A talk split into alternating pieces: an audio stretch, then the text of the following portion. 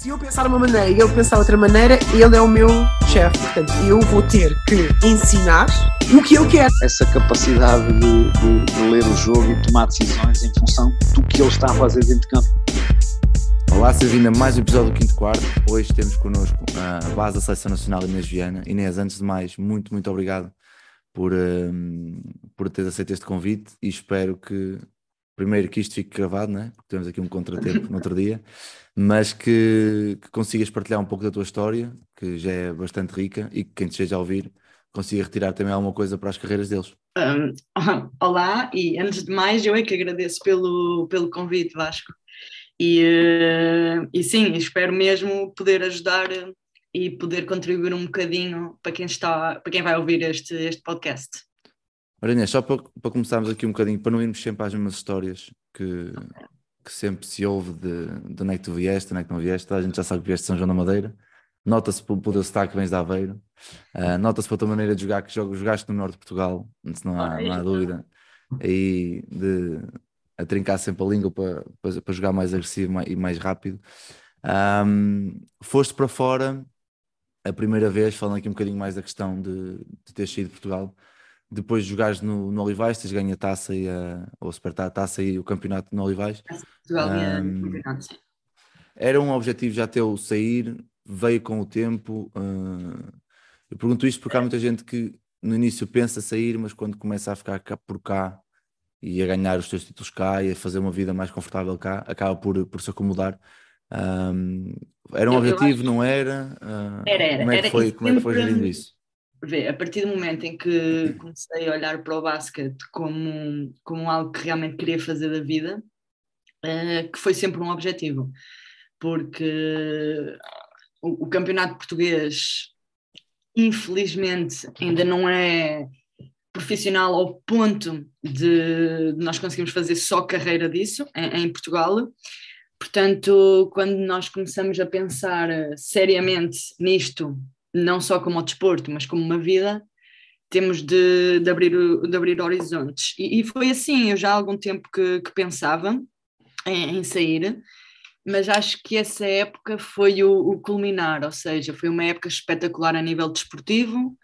Um, tínhamos uma boa equipa, tínhamos um bom treinador, tudo à volta estava feito para realmente para ganharmos, e assim foi. Ganhámos a Taça de Portugal, ganhámos o campeonato e, eh, e foi aí que, que, que aquele clique de é agora e tinha de ser agora foi eh, deu-se esse clique e pronto foi uma questão de alguns agentes falaram comigo eu falei com outros agentes pronto e surgiu a oportunidade e surgiram alguns convites de ir para fora e assim foi Friburgo, não é? Primeira época na Suíça. Foi, foi Suíça, sim, sim. Ah. Eu, eu, quando, eu quando fui para fora tinha tinha alguns requisitos. Primeiro que era jogar Eurocup. Queria muito para qualquer equipa que eu saísse de. Se fosse para sair de Portugal, tinha de ser uma coisa muito melhor. E uh, em termos financeiros foi muito melhor, não haja uhum. dúvida. Uh, em termos de condições também. E depois havia sempre essa parte de jogar Eurocup. E felizmente os dois clubes onde estive antes, quer, em, quer na Suíça, quer na Bélgica, jogavam Eurocup. Portanto... E hum, quando foste para a Suíça, eu lembro-me lembro de, de, falar contigo na altura, acaba por ser a primeira vez que, que és profissional a 100%. Sim, sim, é? sim, sim. É, uma, é uma diferença muito grande. E nós em Portugal, eu em Portugal já estava, eu ainda estudava, estudei praticamente todos os anos que joguei em Portugal estava a estudar, já na faculdade, ia fazendo algumas coisas, nunca foi a 100% a tempo inteiro, uhum. Uh, mas quando fui para fora, quando fui para a Suíça, foi aí que se deu aquele, um, aquele abrolhos de, de uma realidade completamente, completamente diferente. Praticamente todos os dias treinava duas vezes por dia, quando não treinava duas vezes por dia com a equipa, ia treinar eu, uhum. porque, porque o, a maneira como olham para nós muda. Uh, é, é, diferente, tens uma pressão grande do treinador, tens uma pressão grande da equipa, tens uma pressão ainda maior do staff e, eh, e realmente não há espaço para, para errar. Quando nós estamos cá fora, e para quem está lá fora, quem está fora do país, não, se percebem bem o que eu estou a dizer, há, há, há sempre pressão, não só a nossa própria pressão, que nós temos de ser bons e, e temos de ajudar a equipa no, nos objetivos, uh, mas já a pressão do treinador, a pressão do, dos fãs, a pressão do clube, a pressão da, da direção, Um, e portanto isso faz com que nós tenhamos mesmo de, de, de treinar e de não cometer pequenos erros, sabes? Uhum. É, Eu- E quando vais para fora, né, como tu dizes, essa pressão acumula-se, é a primeira vez que estás fora de casa, fora de amigos, fora de, de família, porque uma coisa é sair de São João e ir para o CAR e estás a 200 km, é completamente, completamente duas diferente. horas estás em casa, né? Sim, sim, nós só E- temos, nós só temos o, a, realidade muda completamente quando nós saímos do país. E Não como, é que geres, como é que geres essa, ou seja, porque tudo ao mesmo tempo é as saudades de casa, É, o desafio novo, é a pressão a começar, tudo a mudar, as rotinas a mudar. Como é que para uma atleta profissional, até para uma atleta, uma pessoa comum, não é? Que vai, vai trabalhar para outra área, qual é que para ti foi a estratégia que, que resultou em, em tu conseguires estar no presente e estares preparada é. para, para competir?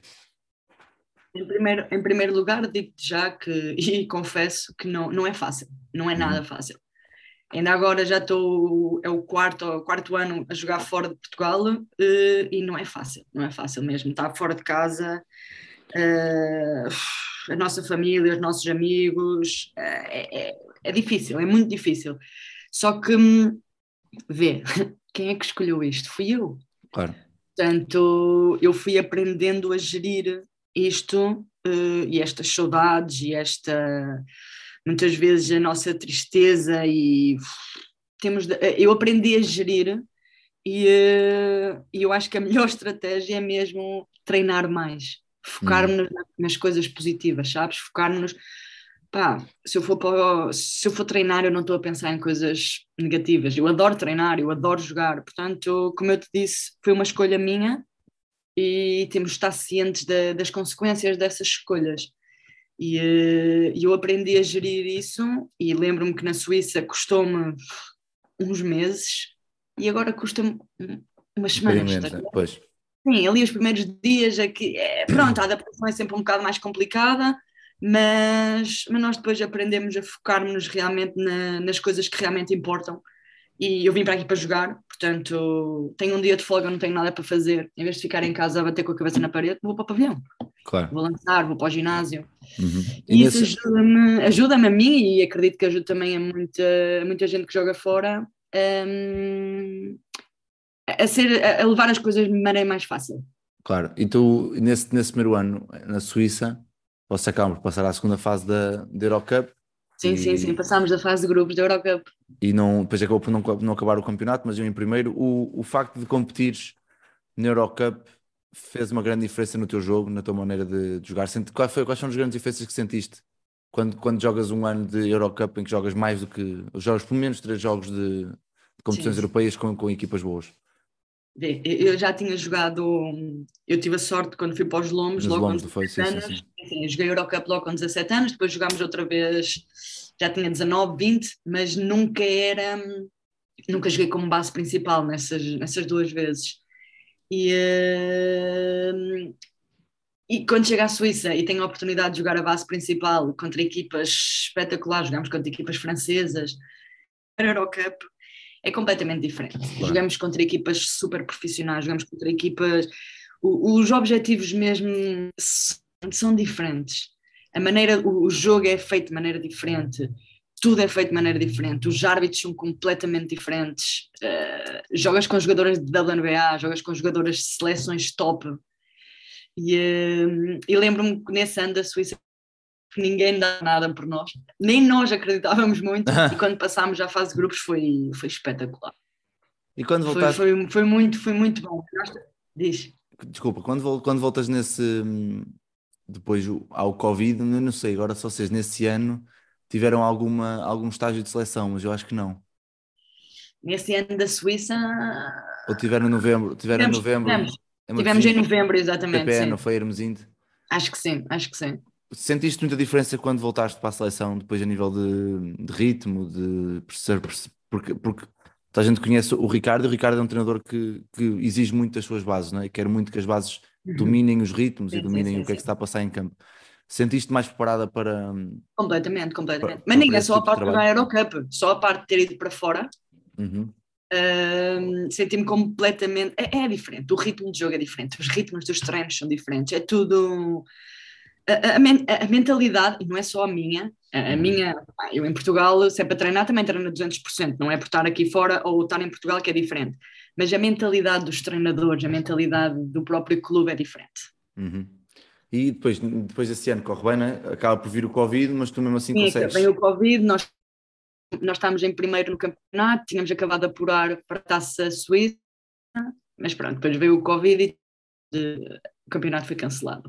E tu depois, mesmo assim, consegues dar um salto qualitativo na, na tua carreira, não é? Ir para, para Namur, que é um Surgiu logo a proposta da, da Bélgica, sim. que é, que, é, que é uma grande equipa, já é uma equipa com algum peso a nível europeu eh, e que este ano o Zero Us eh, Sim, foi para lá é um clube com muita história. e esperemos que, que, que lhe corra bem. Ah, Quando tu Zé, recebes, quando tu recebes essa proposta, ahm, o que é que se passa pela tua cabeça? Tá, vais dar um salto na tua carreira grande. ahm, o, que é, o que é que vai na tua cabeça de, ok, agora estes são os objetivos, eu quero fazer isto, depois já sabemos que não aconteceu, por uma coisa que vamos falar à frente e também temos, vamos ter tempo a falar disso, mas vais para lá com, Não, com, Não com ganas de, de fazer diferente ou olha, é, vais, olha, vou continuar a fazer o meu trabalho e, e é o que for. Para quem me conhece, sabe já que quando eu me meto em qualquer, eh, qualquer coisa que eu aceito fazer, é para ganhar. Portanto, o, o, o objetivo era o mesmo de, da Suíça. Na Suíça queria ganhar tudo. eh, E não foi muito difícil, aliás, não foi mesmo difícil eh, aceitar a, a proposta. Como tu dizes, foi um salto grande e eh, eu estava a precisar disso. Eu queria, eu queria, queria muito um, eh, jogar outro tipo de competição, jogar outro, uh, um nível melhor ainda e continuar com a Eurocup. Portanto, foi, foi perfeito. E depois, depois, depois acontece, tens, tens uma lesão. Sim, é? sim, porque na altura, na altura ainda estávamos com a. hum, Não, ainda era o Covid e Uhum. tivemos de jogar em bolha, em sistema de bolha. Portanto, fomos para a Roménia cinco dias para fazer três jogos. Foi assim. eh, Sentes que foi, mas eh, por acaso nu- nunca te perguntei isto. Achas que foi a carga, a sobrecarga que pode ter eh, Eu também nunca, isso? eu também, também nunca te contei, nem nunca contei a muita gente o que é que se passou, mas eu, uma semana antes, mais ou menos, eu já andava com algumas dores no pé, Uhum. eh, pronto, e uma semana antes de, de irmos para, para a Roménia, eh, eu realmente estava estava a passar mal do, do, do pé, dali, do, do dedo mindinho, da, da zona do dedo mindinho, e fui fazer um exame hum, e estava com uma, com uma fratura de stress. Hum. Pronto, eh, mas era uma coisa mínima hum, e falámos, tivemos uma reunião com o departamento médico do clube, com o staff, com tudo e mais alguma coisa e, hum, e decidimos que pronto, ia, ia- a carga ia diminuir nessa semana, diminuímos a carga, mas ia na mesma jogar os jogos da, da Eurocup, os jogos da bolha e, hum, E pronto. e olha, e aconteceu. Mas também te digo uma coisa: como é óbvio que há coisas que nós aprendemos, e, e se há coisa que eu aprendi é que nunca mais, mesmo, se, tiver, se não tiver a 100%, acho que não, não tem lógica nenhuma nos metermos dentro de campo. Uhum. E isto é mesmo verdade. Se não estamos a 100%, se sabemos que há algo de errado no nosso corpo, temos de, temos de respeitá-lo. Uh, mas vê, podia ter acontecido comigo lesionada, podia ter acontecido se eu Isso tivesse é- a 100%. Podia ter, São, podia ter são coisas acontecido que acontecem. coisa. Tinha que da, primeira vez que claro. me lesionei, da primeira vez que me lesionei estava a 100%, não tinha Pois. nada e aconteceu. Portanto, são coisas que eu agora não posso pensar nisso e se, e se azar aconteceu e pronto, e assim, lesionei-me no, no segundo jogo da, da bolha da Eurocup, num jogo que até nos estava a correr benzinho e que Pois. podíamos ganhar, mas pronto, acontece. E antes, antes de, de- de irmos agora aqui para, para a Bielorrússia, que é esta nova aventura deste ano, ahm, sentiste muita diferença entre a Suíça e a Bélgica? Porque são países muito perto um do outro, ah, a nível cultural são muito parecidos, eh, a nível desportivo um bocadinho mais diferentes. sim, sim, sim, Sentiste sim. muita diferença a nível estrutural, a nível de- mesmo de treino, a nível de competição entre a Bélgica e a Suíça? Eu tive a sorte de quando fui para a Suíça, eh, na equipa, eh, na Suíça há, várias, há vários níveis de, de basquete. E eu tive a sorte de ir para uma equipa que era a equipa com melhores condições e com as melhores jogadoras. Eh, portanto, nós na Suíça tínhamos um objetivo, que era ser campeões, que era ganhar tudo e competir na Eurocup. Uhum. Portanto, foi, foi, um- foi uma adaptação muito rápida. Era muito, o, o- o tipo de jogo era um, é um jogo europeu, é muito parecido. Uh, na Bélgica, a única diferença que havia era que os objetivos eram os mesmos, mas é um objetivo no clube de Namur passar já à fase seguinte na, nas competições europeias. Enquanto na Suíça, só, não é? Não é sim, enquanto ir. na Suíça é fazeres uma boa figura, pronto, claro que se acontecer, e foi o que aconteceu, é ótimo, mas na Bélgica há mesmo o objetivo de, de passarmos já à, à fase seguinte. E, e depois há uma diferença grande também, que é na Suíça éramos três estrangeiras, uhum. na Bélgica éramos seis. Pois, e faz logo diferença, não é? Pronto, faz logo, pronto, por aí, sim, é mais fácil, foi mais fácil adaptar-me ao jogo na Bélgica do que na Suíça. Claro. Porque jogar com seis estrangeiras, só uma era americana, o resto é tudo europeu, é, é diferente, no, é diferente. Nos treinos, nos treinos, tanto na Suíça como na Bélgica, é? acabas por, por, começar a treinar duas vezes por dia, mais específico, mais, mais virado para ti enquanto base. Um, o que é que para ti fez, foi grande, o grande diferenciador para tu depois poderes ter uma performance muito maior a nível de basquete? Ou seja, o que é que, o que, é, que, é que faziam de diferente nos treinos? O que é que era, qual é que era a maneira de pensar ou de estar diferente do, no basquete suíço e belga que acabas por, infelizmente, não conseguir ainda ter em todos os clubes aqui em Portugal? Primeiro, vem muito pela mentalidade dos, dos, atletas, sabes? Que nós, infelizmente, em Portugal ainda temos muita gente que, que se senta à sombra da bananeira, atletas e treinadores também. Uhum. E eh, eu acho que uma das grandes diferenças, tanto na, na Suíça como na Bélgica, é. Nós temos os pavilhão, o, o pavilhão tem tudo, percebes? Nós, nós temos espaço no pavilhão para treinar de manhã, para treinar à noite, para treinar à tarde, temos um ginásio, temos, temos tudo. E, hum, e, e depois vem muito pela mentalidade dos atletas, como eu já te disse, uhum. e, porque em Portugal eu também treinava. E eu lembro-me que em Portugal, no Olivais, no Cabo, no Benfica, eu se pudesse fazer treinos extra, eu fazia. Portanto, acho que não é muito pelo sítio onde estamos, é mais pela mentalidade dos jogadores, dos treinadores e dos próprios clubes, que muitas vezes não fornecem as condições necessárias aos atletas. Uhum. Acho que é muito por aí, sabes? Enquanto que na Suíça e na Bélgica, eh, como eu já disse, tinha aquela pressão extra de, de ser uma das estrangeiras, eh, o que faz que eu queira ser ainda melhor, mas também tenho os treinadores preocupados, principalmente os adjuntos preocupados em darem nos treinos individuais. Claro. E acho que é uma, é uma das grandes diferenças, mas eu acho que tem tudo a ver com a, com a mentalidade. Em Portugal, infelizmente, ainda estamos com uma mentalidade muito pequenina. Temos clubes agora a melhorar bastante, por isso é que temos uma, uma grande discrepância entre o, na competição da Liga Feminina, principalmente, uh, porque tem muito a ver com isto, tem muito a ver com a mentalidade e com o quão nos, nos disponibilizamos para ser uhum. melhores. E eu, estavas agora a falar aqui de trabalho individual e tudo mais, e eu este ano tive a oportunidade no verão de, de ser um bocado lapa de, de vocês nas séniores, uh, e a verdade é que a, a, verdade é que o staff da equipa técnica, o staff da equipa, a equipa técnica dá, um, dá um, um valor muito grande ao trabalho individual, ou seja, todos os treinos começam com é muito, claro, é espaço é muito, individual. É muito importante. E, é muito importante.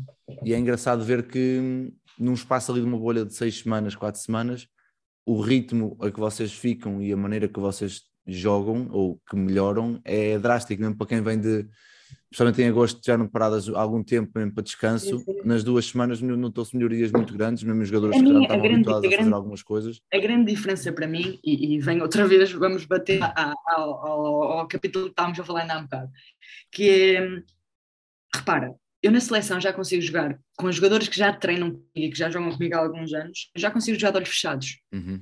Ou seja, nós já sabemos, já temos rotinas, temos dinâmicas. E, e, em Portugal, quando eu jogava em Portugal, infelizmente isso ainda não acontece. Uh, não damos valor a simplesmente leituras de jogo, não damos uhum. valor a essas pequenas coisas. E eu acho que é, que é, que é muito necessário. E cá fora são estas pequenas coisas, estes detalhes que os treinadores tentam tentam implementar nas equipas, que é para realmente jogarmos como uma equipa. Claro. Nós na seleção, na seleção temos. Eu, eu digo-te uma coisa, graças, nós, nós, a seleção, pelo menos a seleção feminina, nós temos condições muito boas e temos treinadores muito, muito bons que nos fazem, nós que jogamos no estrangeiro, que nos fazem ir preparadas, quando temos estas pequenas bolhas, fazem-nos vir ainda melhores quando voltamos para o, para o clube. Sim, Portanto, porque é- acaba- esta- estas duas semanas em agosto acabaram por funcionar um bocado como foi uma pré-época. época. Sim, sim, sim. sim. para- Eu, cheguei cá, eu, cheguei, eu cheguei cá em melhor forma física e de basquete do que a maior parte das minhas colegas. Claro.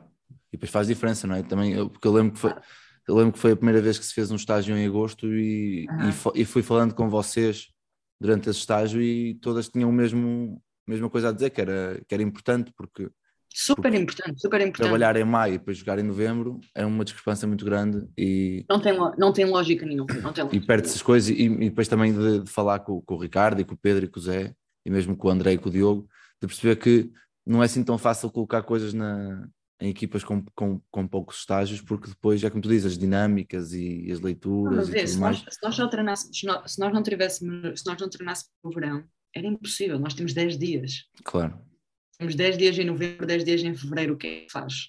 claro, Nada. A única coisa que nós podemos fazer, e por isso é que os estágios de verão são bons, que é para depois. É literalmente aqueles 10 dias são para aperfeiçoar tudo o que nós já fizemos no verão. claro. Ora Inês, antes de passarmos aqui para, o- para o tema da- das lesões, eu quero falar um bocadinho assim sobre a Rússia, porque é é uma experiência um bocado diferente das outras que tiveste, não é? Ah, já, já, já falaste um bocadinho comigo sobre isso. Um, e vamos então para a primeira pergunta do- dos ouvintes, que é um, que vem da malta do- da pausa técnica do podcast. Uhum. Um grande abraço, que é uh, quais são as grandes diferenças da Bielorrússia para os outros países, não só a nível de jogo, mas também a nível cultural. Já me ontem contaste-me algumas histórias engraçadas e eu curtia que tu partilhasses aqui com, com o pessoal Olha, essas histórias. Em primeiro, digo-te que realmente é um país completamente diferente e, e acho que é preciso ter um bocadinho de loucura na cabeça, ser um bocadinho louca para aceitarmos assim estas coisas, mas pronto. Ah, é, em termos culturais, como, como eu, como eu estava a dizer, é, é, é muito diferente, é muito diferente. É um país muito frio, Uh, já estão, eu estava a ver, ainda há pouco estava, ainda ontem estávamos a falar sobre isto, aí estão 30 graus aqui estão 5. Portanto, é, é- é- não estou mesmo preparada para isto. Mas pronto, é muito frio, chove muito, é, é diferente, não falam muito inglês, o meu treinador principal não fala inglês, Uhum. eh, os colegas de equipa no início só duas é que estavam a falar inglês. Portanto, isto aqui também já vem tudo para te dizer que a adaptação, aquelas duas primeiras semaninhas, a primeira semana então foi mesmo muito difícil. Sentia-me muito, hum, sentia-me meia perdida por estar num país diferente, um país que eu não considerava muito seguro. Já estou a mudar um bocadinho as minhas, eh, a, a minha ideia, mas foi assim um choque cultural muito grande. hum, mas pronto, já está tudo a melhorar. Pois, É. e, e sendo tu, e sendo tu latina, não é? Portuguesa. Ah. É, é muito diferente a convivência de latinos com, com malta de leste e de. de sim, ainda por cima sou muito Central. social. Eu sou Pois. muito social, eu gosto de falar, eu preciso de falar, eu preciso ter pessoas aqui perto de mim. Mas pronto, agora já, é o que eu estava a dizer, já está tudo a melhorar. Comecei a treinar, comecei a, a- meter mais com elas, as coisas começaram a correr melhores dentro de campo e, eh, e agora já temos ali um grupinho de quatro ou cinco que falam inglês, bem, super tranquilo. E as outras estão todas a tentar, devagarinho Hum. estão a tentar. Eu também já digo aqui algumas palavrinhas russas.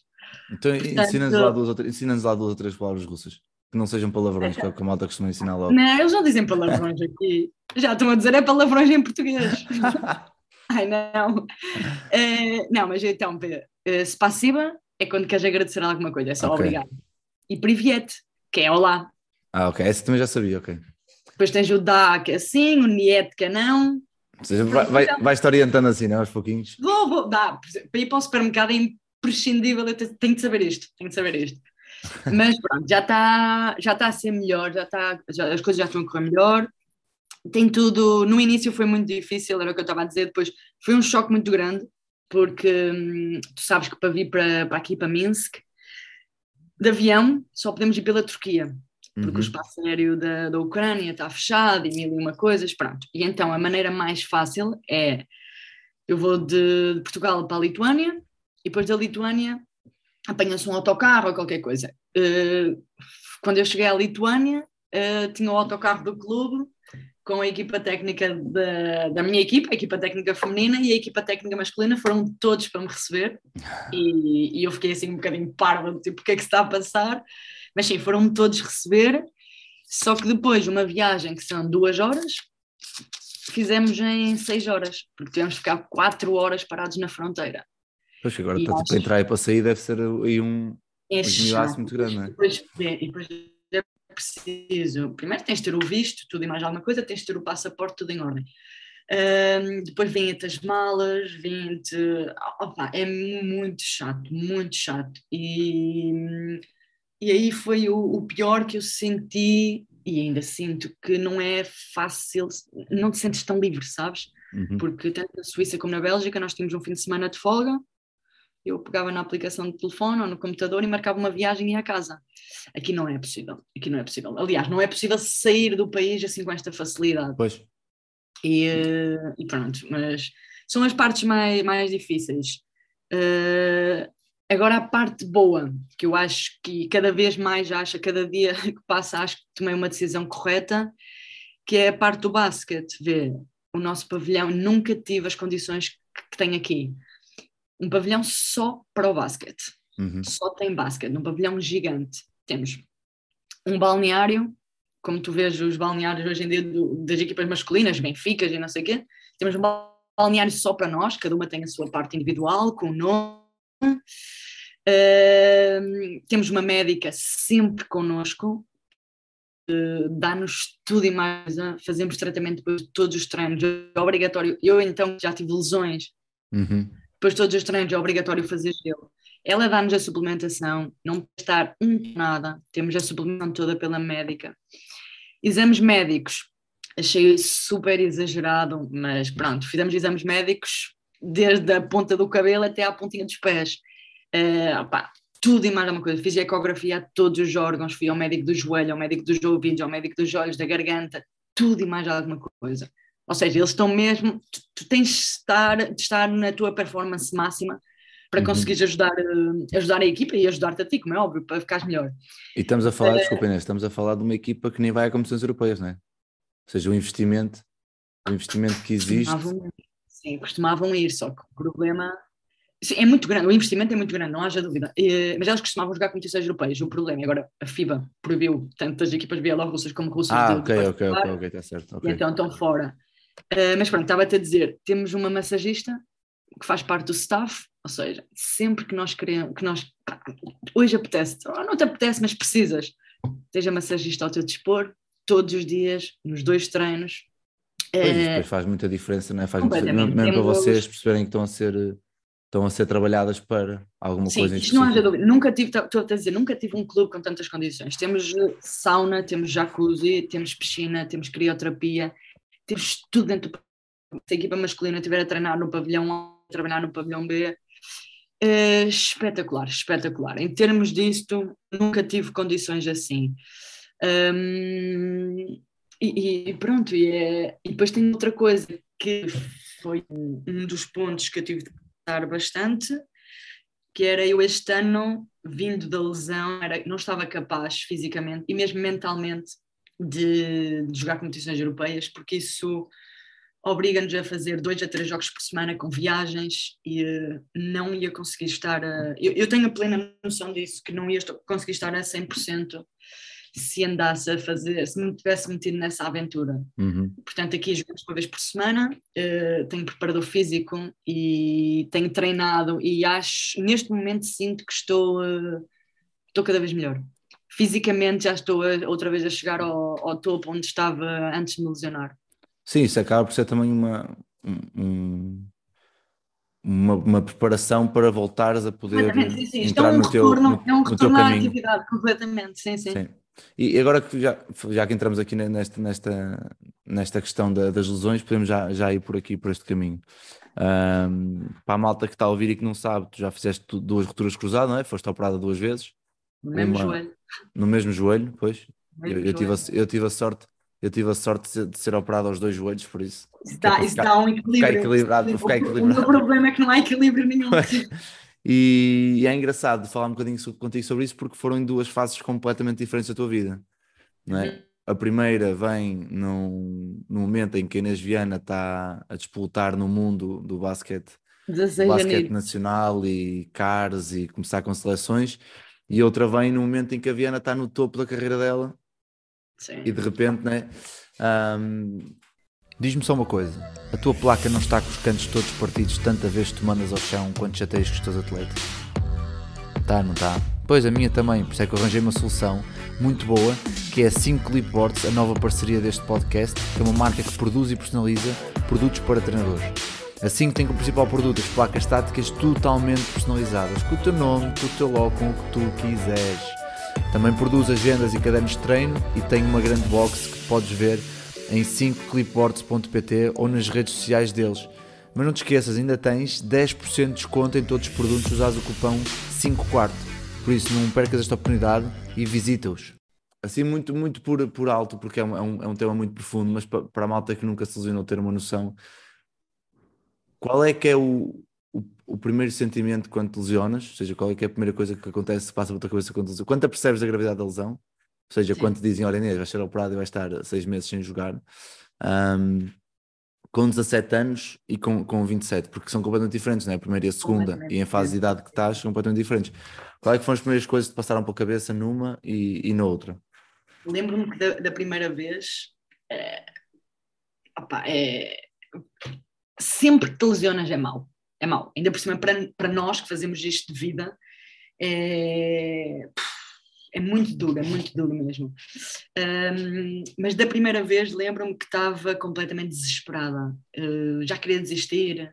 Já dizia, lembro-me que dizia: Isto não vai dar, eu vou ficar pior, isto não, eu depois não quero voltar, não quero passar por isto outra vez. Ahm, ainda era uma criança, sabes? Ainda era uma criança, 16 anos, tinha, ia fazer 17, ainda era uma criança e foi, foi um amontoar de, de emoções. Foi assim uma coisa mesmo, mesmo difícil. Agora, esta última, aos 27, é completamente diferente. Aliás, a primeira coisa, quando eu me magoo, eu tenho plena noção do que é que aconteceu. Eu tenho plena noção que eu tinha feito uma ruptura de ligamentos. Aliás, sou eu que a médica vem e eu digo-lhe logo, eu sei o que é que aconteceu e senti exatamente a primeira vez que me, que me magoei foi exatamente igual.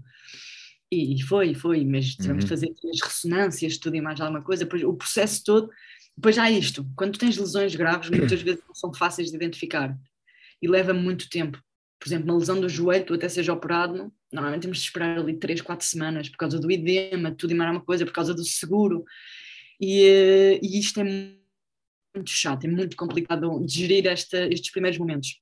Mas desta segunda vez, a mentalidade é diferente, sabes? Sou, é- fui muito mais madura, passei Uhum. pela lesão e pelo processo todo de uma maneira diferente, uma maneira mais adulta, porque eu já sabia todos os passos. Eu lembro-me que eu já sabia o que é que tinha de fazer antes de ser operada, eu já sabia o que é que tinha de fazer depois de ser Claro. operada. Hum, e, e é isso, em termos emocionais, é, é muito duro na mesma. E, e, eu, e tu sabes, duas vezes a mesma coisa do tipo, o que é que eu ando aqui a fazer? Pois. Sabes? É, temos assim momentos que, que vamos abaixo, mas, mas pronto, principalmente eh, tornamos-nos muito mais maduros. Nós crescemos muito, qualquer atleta cresce muito, independentemente da idade. Nós crescemos muito com as lesões. Depois começamos a dar, a dar valor às pequenas coisas. Eu lembro perfeitamente quando a primeira vez e ia ver os jogos e os treinos. E quando alguém se chateava porque não estava, ou porque jogava pouco, ou porque não sei mais, olha, tu jogas pouco, eu não posso jogar nada, não é? Isso Exatamente. tá- estás melhor que eu, por isso aproveita. quando estás a passar essa fase e vêm as pessoas dizerem, então queixarem-se que jogou menos ou que jogou não sei o que, não sei o que, só digo assim: olha, está calado, aproveita, Pois, porque eu estou aqui sentado a olhar para ti. Claro. Eh, mas mas eh, estás a falar disso e eh, depois tem muito a ver também com os nossos objetivos, sabes? E eu lembro-me que na primeira vez que me lesionei foi um processo muito duro, mas felizmente ambas as vezes tive pessoas, as pessoas certas ao meu lado e eu perdi o primeiro perdi um campeonato da Europa de sub-18, a primeira vez que me magoei, e eh, quando voltei, que na altura só se fazia a recuperação de seis meses, agora estamos num processo que entre os 8, 10, desta última vez Uhum. foram 10 meses, mas quando na primeira vez que fiz os seis meses, eh, logo nesse ano fizemos outra vez o campeonato da Europa e ficámos em terceiro lugar, subimos divisão e ainda fui ao 5 ao cinco ideal. Pois, Portanto, é eu acho questão que de, de sempre atrás, claro. os teus- o, o, o- é- é eu já ontem tinha dito isto, isto é mesmo verdade, parece aqueles clichês, mas é mesmo verdade, que é o, o- todo o processo, quando nós estamos lesionados, tem de servir para algo. E, e nós temos de nos tornar ainda melhores mais fortes com este processo todo. E, e foi isso que aconteceu. Uhum. que aconteceu. E nessas, ne- nessas lesões, aos 17 anos, quando tu és operada e estás. Ficaste no carro quando, quando te lesionaste, continuaste lá ou foste para casa? Não, Continuaste fiquei lá. carro. Fiquei no carro, no. Aliás, tem. ah, para fazer duas vezes fisioterapia por dia e tudo e mais alguma coisa, tinha de Pois. ficar lá. Pois era, porque eu tinha quase a dizer que sim, é só para ter certeza. Uhum. O processo que, que passamos, e também já passei por isso várias vezes, e muita gente passa por isso quando tem lesões mais, um bocadinho mais, mais graves. Ah, o processo de estar no treino e de se conseguir manter constantemente, ou tentar manter motivado durante esta fase longa, porque é quase impossível. Ou se não tiveres ajuda de ninguém, é quase impossível. Ahm, como é que foi esse processo? Eu sei que agora este ano foi diferente e lá está, como pude seguir um bocado na seleção, mesmo quando não treinavas com a equipa, estavas com, com os fazia sempre físios, a Sim. trabalhar. Ahm, quando, quando veio a primeira aos 17 anos, sendo uma miúda que está a começar ainda a construir um bocado o seu mundo e cheia de sonhos e tudo mais, como é que passaste por esse processo de, de estar parada, não poder treinar, de frustração, de... É uma das. hum, É uma, Aliás, como é, que tu, como é que tu consegues acreditar no processo quando o processo é tão longo? É mais assim esta pergunta. Como é que consegues continuar a, a continuar a acreditar no processo? é, é- é difícil, é difícil, sabes? Mas é, hum, é o que eu te disse já antes, que é, tem tudo a ver com os nossos objetivos. E hum, Uhum. eu passei, passei mal na, na primeira, como passei mal na segunda, mas na primeira vez lembro-me que das piores partes era ir hum, assistir aos treinos. Uhum. era, eu tinha fisioterapia antes, portanto nós não fazíamos a fisioterapia durante os treinos, fazia a fisioterapia antes, fazia de manhã, fazia à tarde e depois ia assistir ao treino. E digo-te que as primeiras semanas eu ficava só lá a assistir aos treinos, os primeiros dias, e era das coisas mais duras que existem. Ainda para uma, para uma miúda com 16 anos, como tu disseste, com os sonhos todos ali, ver as minhas colegas a treinar, eh, foi, eh, foi mesmo. Lembro-me que era eu dizia a toda a gente que ninguém devia de passar por isto, pelo processo de ficar ali sentada olhar. Mas lembro-me que isto foi só umas semanas, porque comecei a conseguir andar, tudo e mais alguma coisa, sim, porque o processo depois, e tu sabes, no início nem conseguimos, não podemos pôr o pé no chão, depois já podemos, depois já começamos a andar, pronto. E, e isto tem de ser tudo uma. E lembro-me que na primeira também foi, mas desta vez muito mais. São tudo objetivos e, e temos de ver a curto prazo, sabes? Todas as Uhum. semanas temos de ser melhores um bocadinho. E eu lembro-me que isto tudo era uma vitória, começar a andar era uma vitória, começar a correr era uma vitória. Hum, pronto, e lembro-me quando estava lá no CAR a ver os treinos, as primeiras semanas foi isso, foi muito duro, e depois, não sei porquê, estava lá uma bola e comecei a brincar com a bola e comecei a treinar a drible, e a partir daí todos os dias eu ia ver os treinos e saía praticamente mais suada que elas. Uhum. Eu fazia treino de drible, eu fazia treino de lançamento, eu fazia tudo o que podia fazer que não envolvesse o meu joelho. Sim, continuaste a treinar mesmo sem treinar, não é? Exatamente, muito- exatamente, E exatamente. ajudou-te ajudou a nível mental isso a te manter Completamente, motivado. ajuda-te a E... nível- Sim, sim, sim, completamente, completamente. Tu- porque tu não sentes que és um, um fardo, sabes? Uhum. Aquela coisa de diz lá, assistir aos treinos e não fazes nada e elas estarem todas a falar do, do treino e tu nem podes entrar dentro da conversa. Eh, e, e ficou completamente diferente, porque eu saía cansada.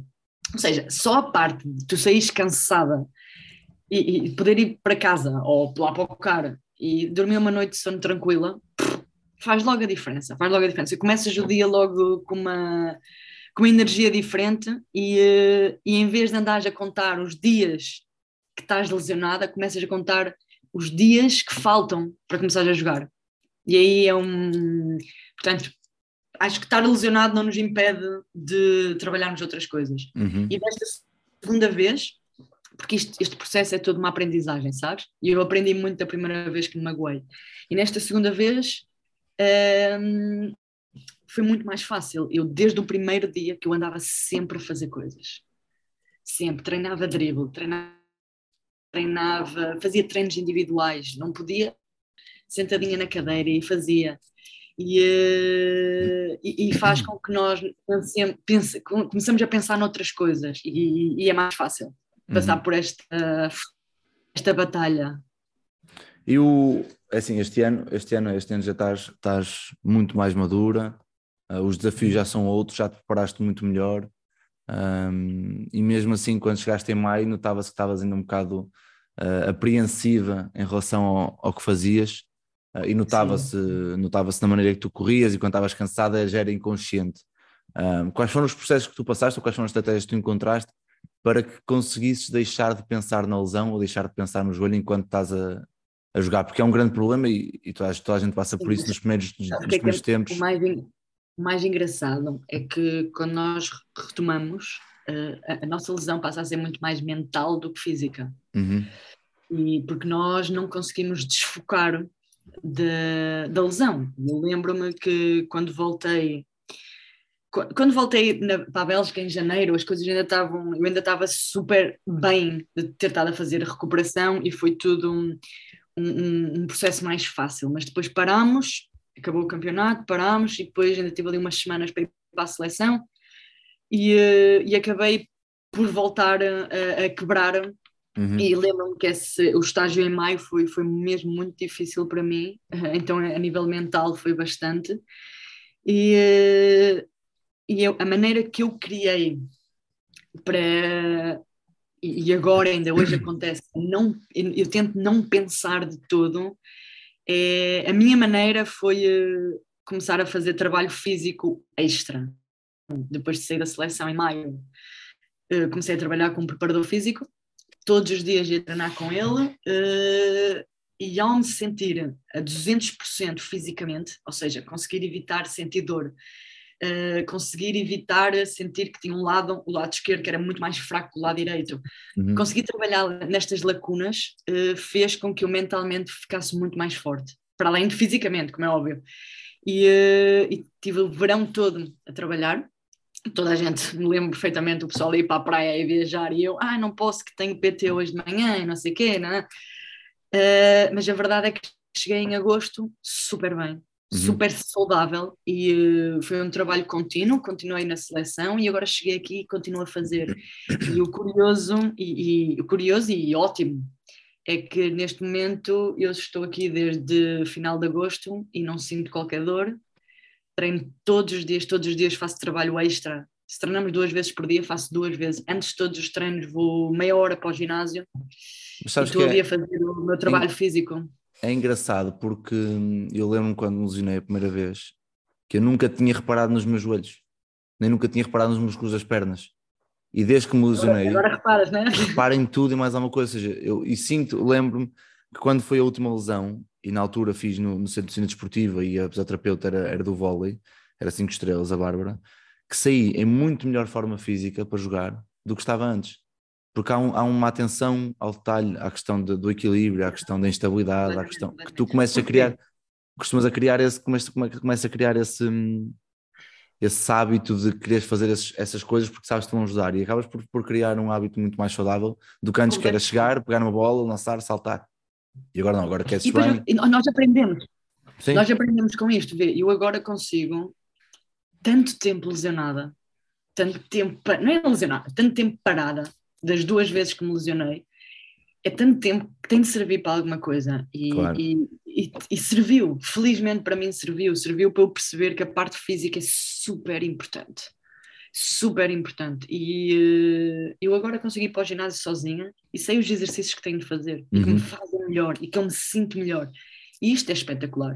Eu, eu tenho a sorte, sempre que eu vou para uma equipa que tem preparador físico, e nós agora temos um preparador físico, eles adoram trabalhar comigo porque eu já sei metade, ou mais de metade, eu já sei o que é que tenho de fazer. E então eles dizem, Inês, é para fazer assim, e eu faço assim. Uh, e, e, a verdade é essa, a verdade é que o trabalho físico foi tão bem feito que eu neste momento sinto-me super bem fisicamente, super bem fisicamente. As condições e, que o clube... Fala-se muito do físico, mas vais falando muitas vezes de forma inerente da questão mental. Um, e dos últimos 10, 15 anos esta questão tem sido muito pertinente, uh, não só para lesões, mas também a nível de, de stress e de performance e de tudo mais.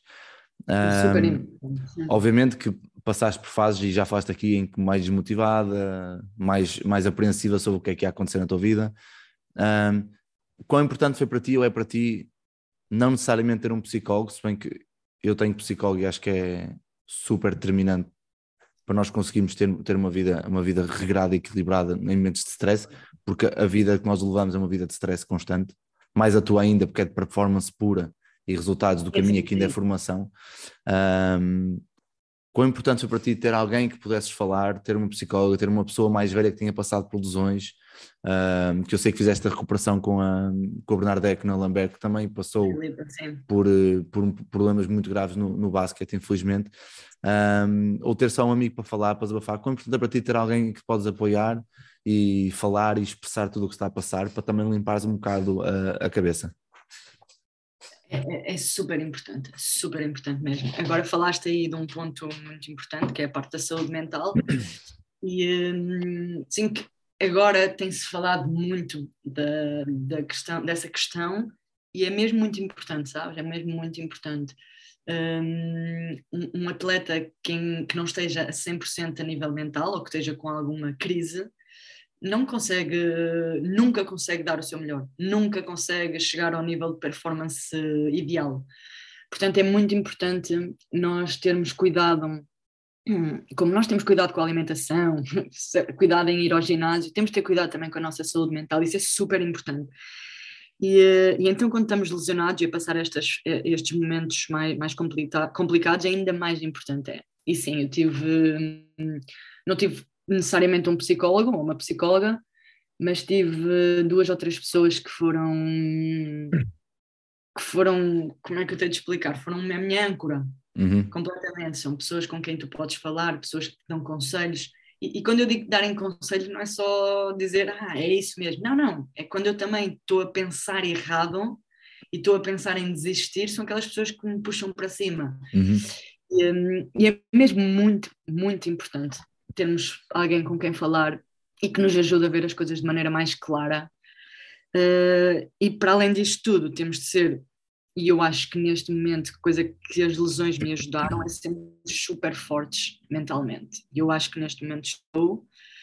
Uh, não, não digo que sou super, super forte, porque ainda há momentos em que qualquer pessoa quebra, mas mas, as lesões ajudaram-me a perceber que se realmente é isto que eu quero, eu tenho de superar muita coisa. Pois, eu, tam e... eu, também, eu também acredito que quando nós somos mais novos, e tu lesionaste a primeira vez com 16 e eu também foi com 16, e o que me apercebi foi logo que a minha noção das, do mundo, a minha noção de, de, tudo, mesmo com os meus amigos, o meu grupo de amigos, mudou por completo. As conversas que eles tinham já não, já não gostava tanto das conversas que tinham. Já ia, é quando verdade, era para é treinar, ia para treinar com outro tipo de seriedade, com outro tipo de, de, foco. E acho que criar isso muito jovem, depois que acaba por, por, por lidar, liderar um bocadinho o caminho, de, de o rumo de como tu vais. Tu consegues perceber, tu consegues perceber, e, e não é só passar por lesões, mas tu consegues perceber quando é que tens, por exemplo, eu que já passei por, por estes momentos, eh, consigo perceber quando estou no treino, quando venho para equipas novas quem é que é realmente forte mentalmente uhum. e quem é que não é. E, e isso vê-se num treino, sabes? Vê-se num treino. Quem é que uma bola está quase perdida e quem é aquela louca que vai e que não deixa aquela bola por perdida uhum. e quem é aquela que ah, essa tá, deixa, vamos para a outra. E tu consegues perceber que foi uma grande diferença, mas vê, eu aprendi com esta lesão com estas lesões e aprendi a ser uma jogadora diferente. Aprendi que eu antes não lançava praticamente, praticamente nem olhava para o cesto, marcava aqueles pontinhos de bandeja, gostava, acelerava o jogo, era assim. Hoje em dia, um dos meus principais trunfos é o lançamento. Portanto, são coisas que eu fui aprendendo e vais adaptando, não é? problemas, claro, pelos problemas que fui passando. Eu já não sou a mesma louca de acho que se tiverem nove jogadoras debaixo do cesto, eu já não sou aquela louca que vai para lá tentar lançar. Não, uhum. não, vamos abrandar, acalmar, comecei, tornei-me muito mais madura até ao nível de jogo, uhum. gerir ritmos, o que eu também preciso, não só a equipa, eu também preciso. Uh, gerir o ritmo do jogo, perceber que pá, agora Inês, agora dá para penetrar, agora não dá, agora vamos assistir, agora e, e é muito importante e, e, as lesões também servem muito para isso. Aprender não é que eu me tenha tornado diferente, não, não, eu melhorei. Portanto, claro. há sempre coisas boas a tirar das coisas más. Muito bem. Olha, Inês, para fugirmos aqui um bocadinho ao tópico do, das lesões e antes de irmos à, à nossa okay. rubrica final, uh, mais uma pergunta do, do, dos nossos ouvintes, do Pedro Veiga, que pergunta: já e tens experiência internacional com seleções uh, Suíça, Bélgica, agora Bielorrússia, Eurocup, campeonatos com muitas americanas. Qual é que, qual é que são para ti as grandes diferenças entre, entre as bases? Tu queres uma base, não é? Uma base de equipa, uhum. uma base passadora. Um, que agora, pelos vistos, é tirador, não é? Deu para ver este verão. Apanhaste a gente desprevenida, que ninguém sabia. Um, não, não, eu perdi. Diz-me, diz-me, diz-me. Estou a dizer que apanhaste a gente desprevenida este ano com, no verão, começaste a marcar muitos triplos. Começaste a ir melhor a marcar Exatamente. dois, três triplos por jogo. Um, quais são as grandes Agora diferenças? Agora passa lá por trás no Quais são as grandes diferenças uh, para ti de uma base americana e de uma base europeia? Ou seja, malta, tanto quem joga cá como quem joga lá fora. Sim, sim. Um, se calhar é um bocado chato perguntar-me a mim, porque eu sou a base europeia, mas não, não. Mas eu sempre fui muito mais adepta do, do basquete europeu do que o basquete americano. E, e acho que a posição de base é a posição que mais dá para perceber a diferença. Uhum. Um base americano, uma base americana, normalmente é uma jogadora que joga para si é uma jogadora que joga para marcar pontos. Uh, enquanto uma base europeia, ou um base europeu, é completamente diferente. É um jogador de equipa. É um jogador que faz a equipa jogar. É um jogador que pode acabar o jogo e, não, e ter zero pontos, mas a equipa ganhou.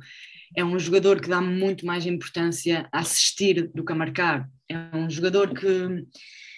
E eu estou a dar o meu exemplo também, porque eu fico muito mais feliz primeiro fico super feliz por ganhar um jogo, jogando mal ou jogando bem. Ganhar o jogo é isso o importante. Como é óbvio que fico muito melhor se, ganha, se, se ganharmos e se eu conseguir jogar bem. Mas o importante é a equipa ganhar.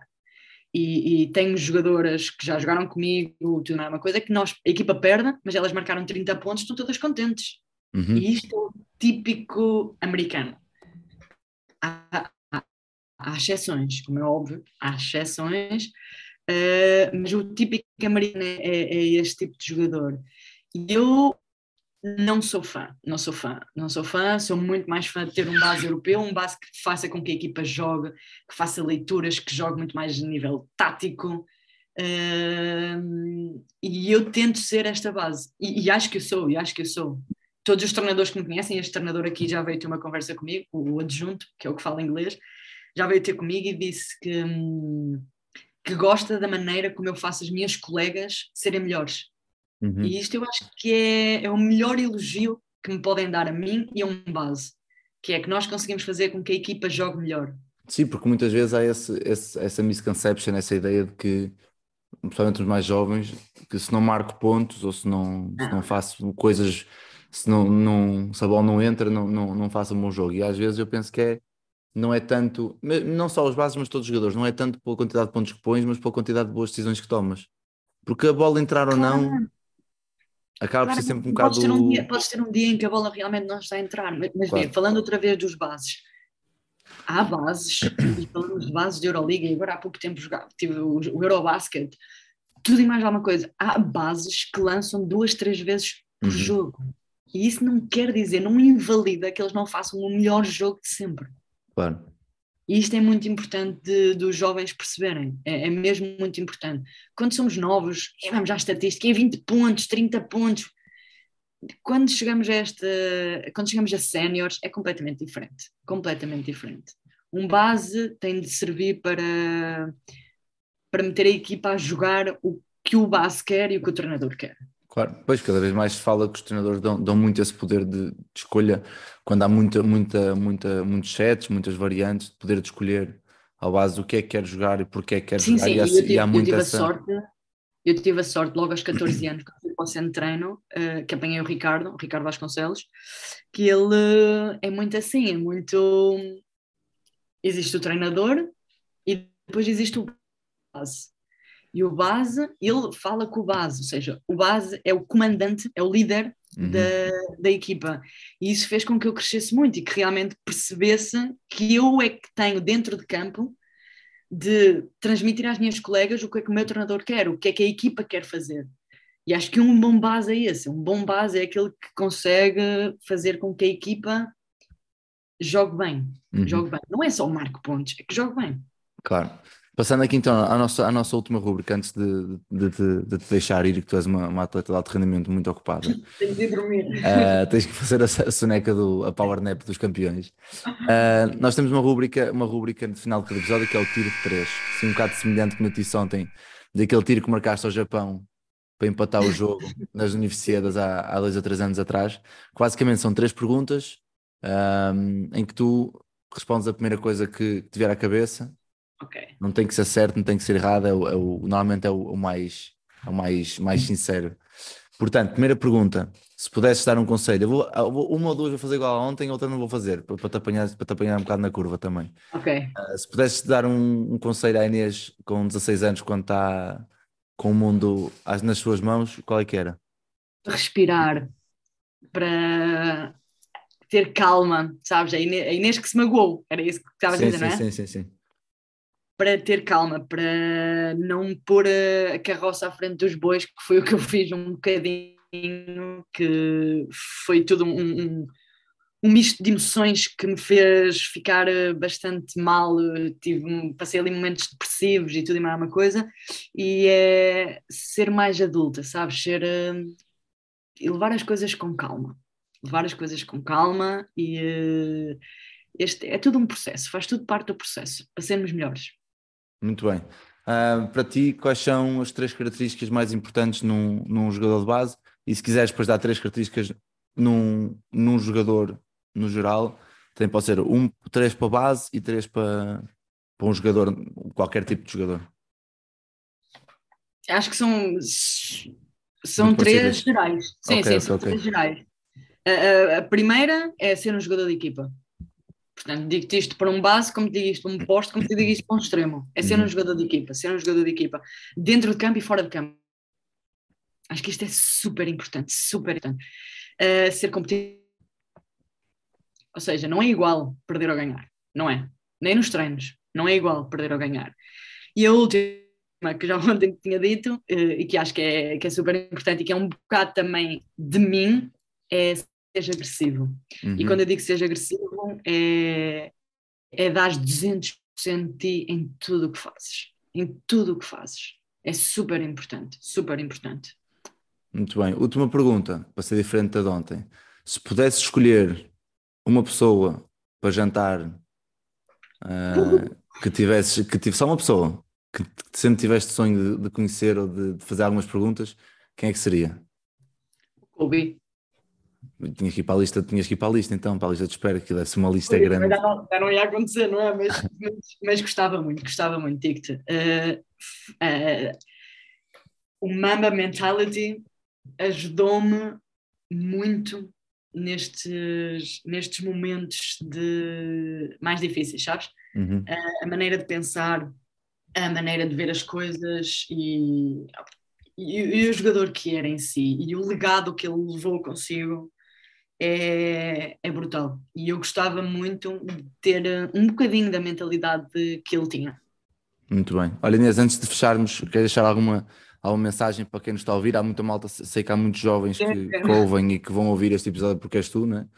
Ah, alguma mensagem, porque por mim não é de certeza. Alguma mensagem que queiras deixar a eles? Sim, claro, olha, eh, e ainda há um bocado acho que pegaste num ponto, um, num ponto bastante importante que é o termos alguém eh, a quem recorrer quando estamos a passar momentos menos bons e eh, realmente não tem de ser eh, um, um psicólogo, há muita gente que acha que, que não é isso que precisa. Portanto, eu precisei de, de ajuda nos momentos menos bons e infelizmente já foram alguns. Portanto,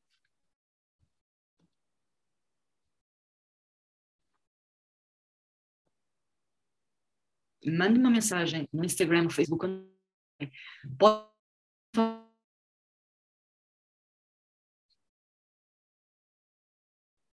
em tudo o que vocês precisarem. Portanto, e acho que é muito importante termos pessoas com quem falar bons, e mesmo quando estamos a passar momentos bons, para vocês que estão a ouvir este podcast, quiserem falar comigo e se quiserem saber mais sobre a minha experiência, só peguem no telefone e falem comigo que eu respondo a toda a gente, portanto... Se não tiveres a tomar, tirar uma soneca, não é? Depois respondes quando, quando Sim, acordar. Eu, eu respondo depois, eu respondo Pode não ser na hora, mas eu respondo. Bem, Inês, muito, muito obrigado por, eh, por, por regravares outra vez este episódio, não é? por teres a paciência para, para gravares duas vezes. Uh, a malta, a malta fica-te agradecido. Uh, espero que corra tudo bem este ano, que no próximo ano consigas, que em novembro vocês consigam já apurar-se sim, sim, é, apurar é, já o objetivo, é já o objetivo sim. E que, é que corra bem sim. e que esperemos que nunca mais te, tenhas uma lesão, uma lesão como estas. Espero bem que não, sim. Um beijinho grande e boa sorte. Beijinhos, obrigada.